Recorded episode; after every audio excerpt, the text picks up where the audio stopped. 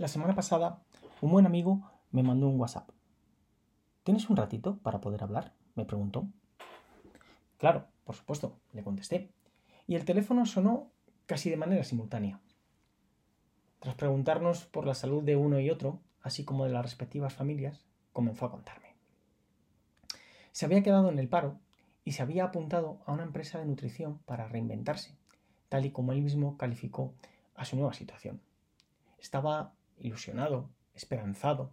Se le veía hablar con pasión de esa nueva aventura en la que se había embarcado, pero tenía una pequeña nebulosa que le provocaba cierta incertidumbre. La duda se la habían generado otro par de amigos comunes y digamos que me llamó como para ver si yo desequilibraba la balanza hacia su favor o al menos equilibraba la contienda. Pero no fui yo el que resolvió la ecuación, sino el espejo que usó para hablar con él mismo, sin ataduras y sin miedo a ser juzgado. Esto es Poder Interior. Mi nombre es Javier y os doy la bienvenida a esta nuestra manera diferente de ver y vivir la vida. Si queréis conocer el final de la historia, dejad pulsado el play porque arrancamos. Este amigo, que había iniciado su andadura laboral por un nuevo sendero lleno de confianza e ilusión, se topó, como os decía, con lo peor que nos puede pasar a las, personas. Dos amigos comunes dispuestos a, a demostrarnos su gran sabiduría sobre el tema que surja, aunque no hayan tenido relación alguna con el mismo a lo largo de sus vidas. Ambos se presentaron dispuestos a cortarle las alas al emisor del mensaje, y muy posiblemente lo hicieron sin darse cuenta y sin ninguna intención de provocar dudas o de frenar las ilusiones de Antonio, que así se llama el nuevo nutricionista. Pero lo cierto es que sus palabras tuvieron su efecto en el receptor de las mismas. Así, Antonio empezó a relatarme lo que le habían dicho. Les conté con toda mi ilusión en lo que había empezado y les ofrecí la oportunidad de poder hacerse el estudio de manera gratuita. Y van y me sueltan. ¿Cómo te metes a eso con la que está cayendo? La gente hace las dietas a su bola. Hay mucha competencia. Tú nunca has vendido nada y eso de los batidos no creo que sea muy sano. Además, la gente está cansada de que la llamen para venderle cosas porque son todas un engaño. ¿Qué te parece lo que me han dicho? me preguntó. Quizá tengan razón. ¿Qué hago? ¿Lo dejo? añadió. Mi respuesta fue, ¿qué es lo que tú realmente quieres hacer? ¿Cuánto te atrae esta nueva aventura? ¿Qué significaría no intentarlo? Tras unos segundos de silencio, me dijo, Javi, así no me ayudas. Yo le contesté que la ayuda no estaba en mis opiniones, sino en escuchar sus propias respuestas a esas cuestiones. Así, fuimos levantando el espejo para que Antonio hablara con Antonio y para que encontrara por sí mismo la solución al problema que esos otros dos amigos le habían regalado, entre comillas, muy posiblemente, como os decía, sin querer hacerlo y sin darse cuenta de que lo estaban haciendo. Esto que le pasó a Antonio nos lo encontramos con mucha frecuencia en nuestras vidas. Estamos educados desde que somos pequeños para dar nuestra opinión o soltar nuestro discurso según terminan de contarnos algo. De hecho, mientras nos están hablando, estamos pensando en lo que vamos a decir. O en ocasiones, cortamos incluso al interlocutor que requirió nuestra atención para hablar nosotros. Nos sentimos obligados a vender nuestro producto, aunque no tengamos nada que vender, ni nos hayan preguntado por él siquiera. Es como si algo nos empujara a mostrar nuestra idea por encima de las demás, como para tener la razón de lo que se debate. Lo hacemos sin tapujos e incluso, aunque no tengamos conocimiento alguno del tema en cuestión, nos cargamos de razones para tomar partido del mismo. por hablar que no quede, ¿verdad? ¿Cómo se van a quedar los presentes sin escucharnos? Así somos, así nos han educado y así hemos crecido desde que somos pequeños. Lo malo es que lo hacemos sin darnos cuenta de que cuando alguien reclama nuestra atención y está contándonos su historia, solo debemos acompañarle, centrarnos en él, en sus palabras, en sus gestos y en dejar que exprese sus emociones. No se nos debe ocurrir el prohibírselas. Olvidémonos, por ejemplo, ese tranquilo, no llores más que tanto usamos. Ni tampoco tenemos que reprimir o juzgar esas emociones. Dejad, por ejemplo, a un lado eso de qué van a pensar los que te vean así, que tanto solemos añadir. Cuando alguien reclama nuestra atención, aparquemos nuestro ego. No es nuestro turno.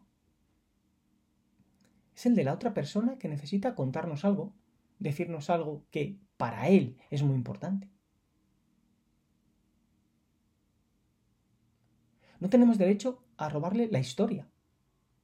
Su historia. Ni a comparársela con otra que, por ejemplo, nosotros hemos vivido tiempo atrás, o ni a comparársela con otra que alguien nos contó que supuestamente sucedió. No, no, no, no.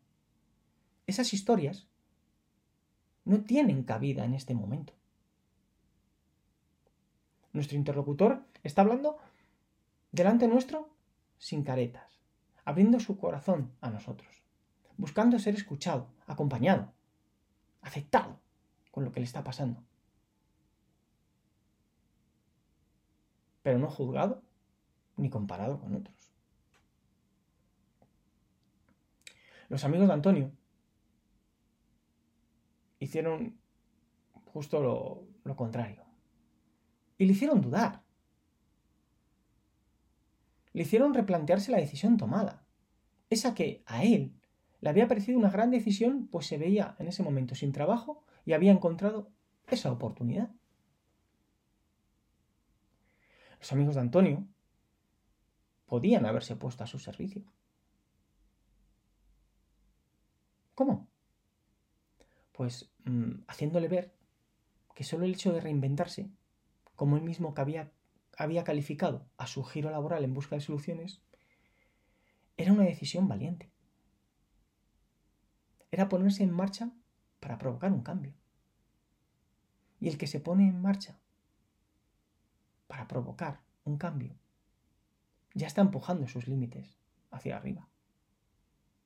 Aunque los resultados esperados no lleguen al día siguiente, por así decir. Al reinventarse, se había revelado con B, porque en este caso viene de Bellum Belli.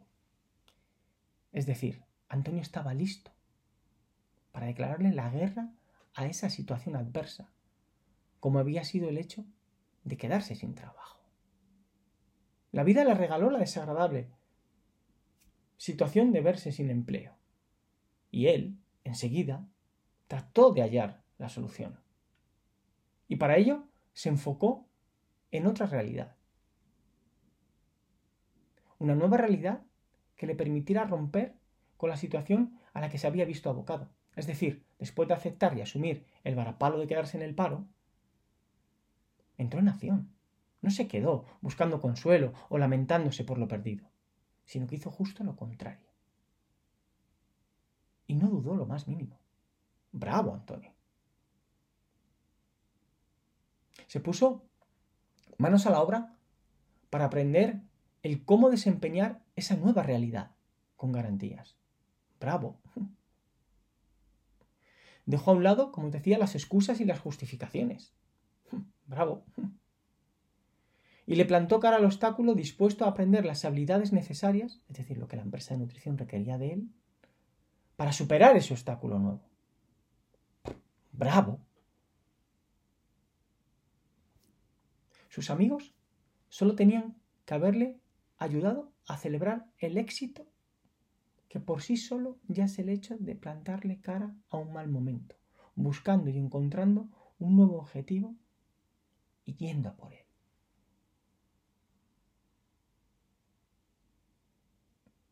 Haberle, solo tenían que haberle destacado el coraje y la valentía de reinventarse en lugar de quedarse mirando las heridas causadas por el desempleo.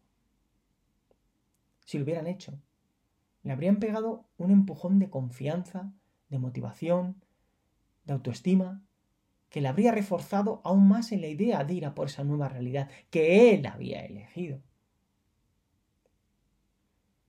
El problema, en este caso, es doble.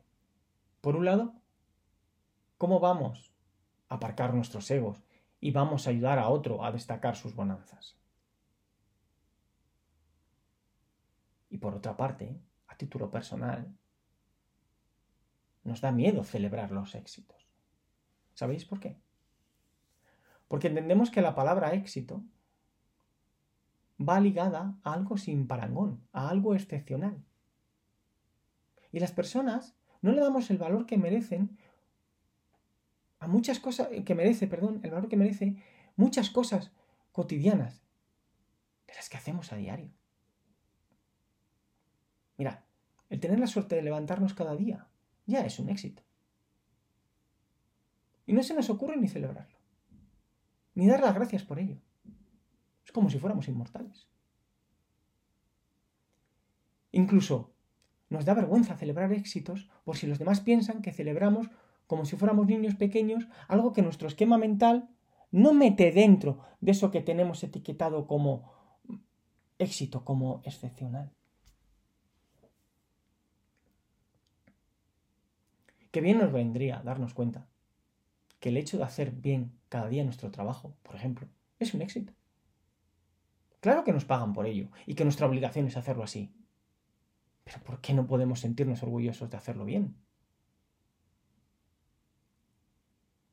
Qué bueno sería darnos cuenta que el hecho de provocar un cambio en nosotros mismos para romper con algo que nos afecta para mal ya es un éxito.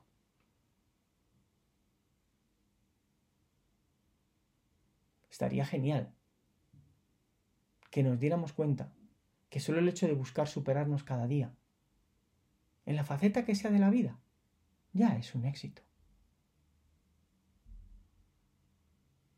Aparcar nuestro ego y crecer hasta merecer eso que tanto queremos, ya es un éxito. Muchas gracias, como siempre, por estar ahí. Vuestra fidelidad es un motivo para seguir y desde Poder Interior lo celebramos para recordarnos que cada semana tenemos un reto que nos obliga a no pararnos, a crecer hasta merecer vuestra confianza, vuestra compañía. Hasta pronto. Cuidaos mucho.